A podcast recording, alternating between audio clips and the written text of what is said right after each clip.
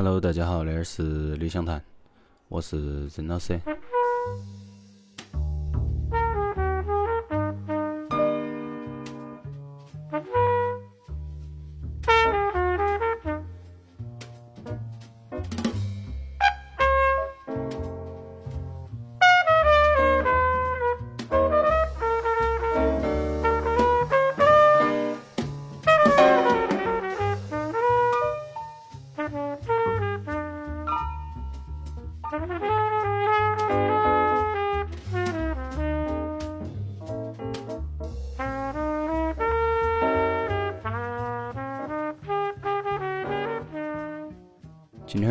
大家放的一张专辑是来自冲智三重奏的一张专辑，叫《Trumpet in Modern Jazz》。冲智那个人呢，他有他一个比较详细的生平经历，大家可以去看那个公众号“斗量”里面写过他的。他是很早一批从日本走向世界的那个一个音乐家，然后他是很长的时间都是待到西方的。他和西方的很多乐手都有合作，在那边呢学习，可能对于爵士乐来说，学习更好一些的、更先锋一些的，或者比他们本国水平更高的那些乐手，都向那些人去学习，去融入他们。所以他其实有好些专辑都是在日本国外发行的，哈，他没有在国内进行发行。但是对于他来说，耶，因为他的技术确实非常的好，但是他也不断的在持续学习，所以对于他的音乐来说，是一个我觉得一听都会比较喜欢上的那个一个嗯音乐嘛。他并不是一个很传统的那个一个乐手。他总是想往到更好、更前面、更先锋一点儿的那个一个方向去探索。至少在我听的他的专辑里头，都还相对比较比较自由嘛，属于 free jazz。但其实不管恁个多，嗯，至少那一张专辑我听起来，我会觉得嗯很有意思，而且很耐听。就是我在做那期节目之前，我已经听了好几遍了他那张专辑。虽然有时候是当背景音乐，有时候是认真听，但是总是会有惊喜。先来放第一首嘛，叫《永远的诗》，反应过来啊，然后它英文名叫《The Song Remains the Same》。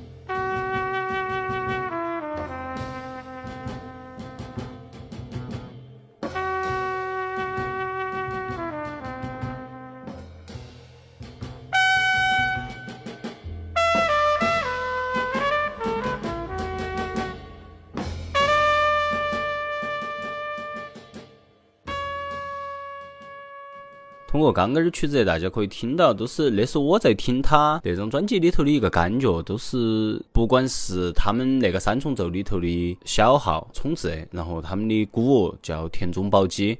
然后他们的贝斯是那个垂川进基，虽然是三个日本人哈，但是他们所演奏出来的音乐也并不是很像，就纯靠模仿恁个来支撑个人的恁个一个乐队儿。或者说，恁个一个演奏风格，而是他们的音乐充满了那种跳动性，在那张专辑里头。就我听到的，不管是里头的 double bass，还是里头的鼓，或者是里头的都是冲字的小号，它都是很很干脆。然后它的音与音之间的间隔很短，然后它比较有点像机关枪，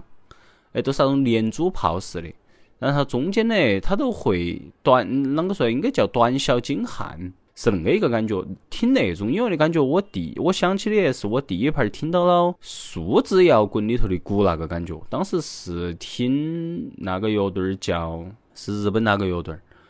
哎，叫啥子？那个有张专辑，它的那个封面是一个鹿子，哎，一下搞忘了那个名字。然后我当时听他们的鼓，哎，他们的鼓都是很碎，都是切得很碎，啊，都像那张专辑里头冲字的，或或者说他们那个整个三重奏的演奏，都是让人听起都会觉得，他们把每一个音都切得很碎，但是它又能连得起，它中间的留白啊，并不是恁个的多，它是相对来说。比较呃，啷个说呢？就是我觉得是用那种细碎的恁个一个演奏来拼凑出的恁个一个完整的乐曲，但那个乐曲听起并不会让人觉得很不连贯，相反它非常的连贯。当然里头的那些不和谐音，我觉得都是自由爵士里头的一个一个标志嘛，就是始终它不会与。嗯，相对传统一点的那种旋律做妥协。既然如果要演奏恁个一个风格的话，那我觉得不和谐音那种不和谐的和弦是需要有的，就是通过那个去侧向的反映出实际音乐或者声音，它并不是必须要那种集成的呃和谐的旋律才能够生存下来。啊，当然那个是。根据他的音乐哲学里头去讲了，那个都远了，而且我也讲不到那个深。但是大家听到刚刚那个，都会觉得他莫名其妙的有一种奇特的那种美。就它不和谐，它也很细碎，但是它又非常抓耳。就它不是一个你可以随意哼出来的旋律，但是呢又忘不到，就是听到起来它的代表性又比较强。那都是他的一个，至少我听了那张专辑过后，我的觉得你一个非常。吸引人的点，所以接下来我们再放一首关于那张专辑里头的同那一种风格的。他那张专辑一共有六首歌，里头有两首是标准曲，好，然后另外四首是他的原创。刚刚放的是呃《永远的诗》，嗯，接下来我们放一个那张专辑的第一首，叫《Bach Avion》。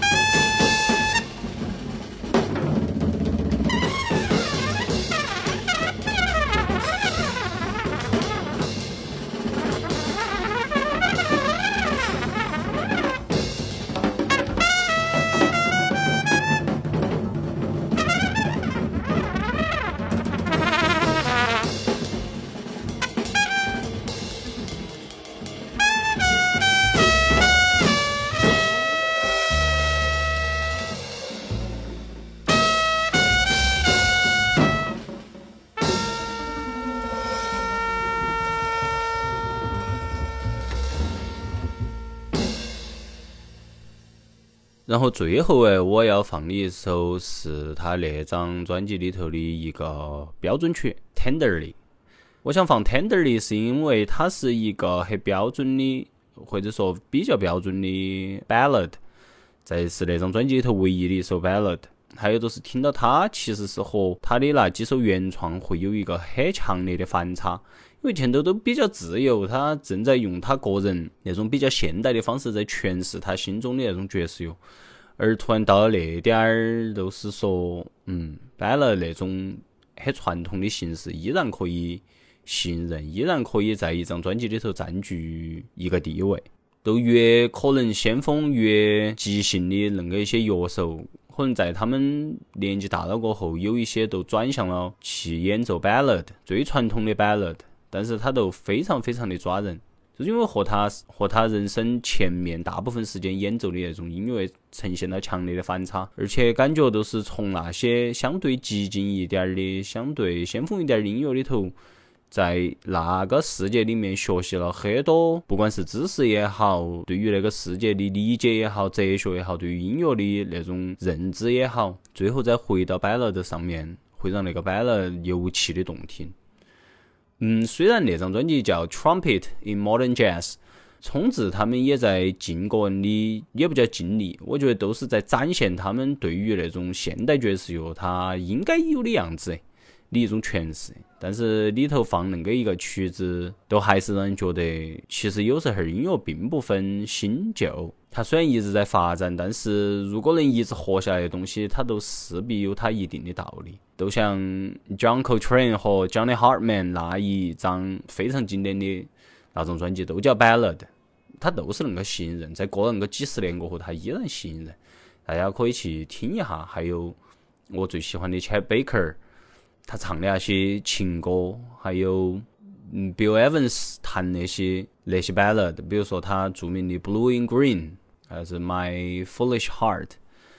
非常抓人，非常非常动听。冲字也不例外。但我第一次接触到冲字，其实是一张还有点儿偏极端的一种专辑，叫《自杀教室》。今天那一期，我最后用一首摆了来结束。抛开冲字自己，不断的向前面学习，不断的去想和高手过招儿，想不断的提升个人，那一个点非常。让我敬佩以外，还有就是他对于爵士乐的那种认知，就在他现代的那一面之外，他其实还有他传统的一面一直在支撑他。都我听到那个曲子会想到很多，嗯，所以那一期都是恁个，大家下期再见，拜拜。